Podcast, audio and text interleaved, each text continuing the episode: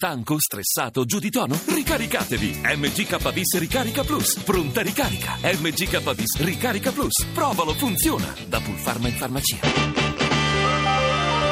RAI GR1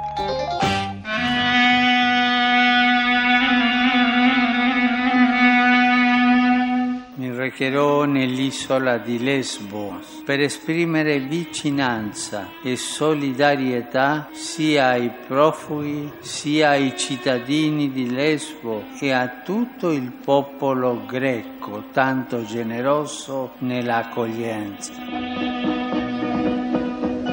γενικά είναι για όλη την Ελλάδα. Questa visita non è solo per noi cittadini di Lesbo, ma per tutta la Grecia. Abbiamo passato tante difficoltà e comprendiamo bene il dolore dei profughi che meritano tutto il nostro aiuto. Il Papa viene per i cristiani, ma anche per i musulmani. Siamo una sola umanità e Dio è uno solo per tutti. Sono convinto che la visita di Papa Francesco potrà attirare l'attenzione del mondo e ribadire che i migranti non sono numeri ma persone. Papa Francesco vuole smuovere la nostra tranquillità che è tranquillità di chi non fa del male e si sente a posto e non si rende conto che in qualche misura manca di responsabilità e di amore fattivo verso quelli che sono nel bisogno.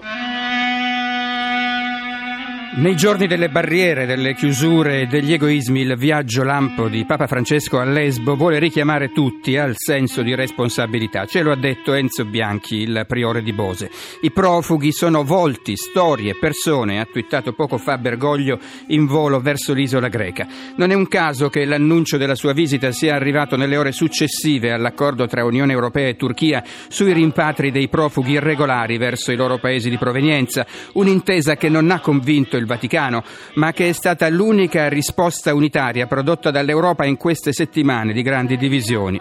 La ricerca di soluzioni concrete sta alla base della proposta lanciata da Renzi nelle ultime ore e condivisa sembra dalla Commissione di Bruxelles, finanziare con l'emissione di titoli europei un piano di aiuti destinati ai paesi africani da cui provengono tanti migranti. Si tratta ora di passare all'azione. Non sempre i governi europei ci sono riusciti.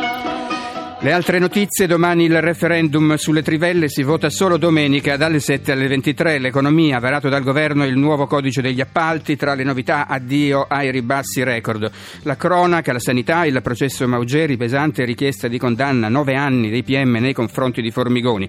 Ancora un altro caso giudiziario, quello di Giuseppe Uva, tutti assolti dall'accusa di omicidio preterintenzionale, i poliziotti e i carabinieri finiti a giudizio. La musica, il concerto stasera a Roma del sassofonista argentino Javier Chirotto, sport campionato stasera Inter Napoli e poi c'è il Gran Premio di Formula 1 in Cina.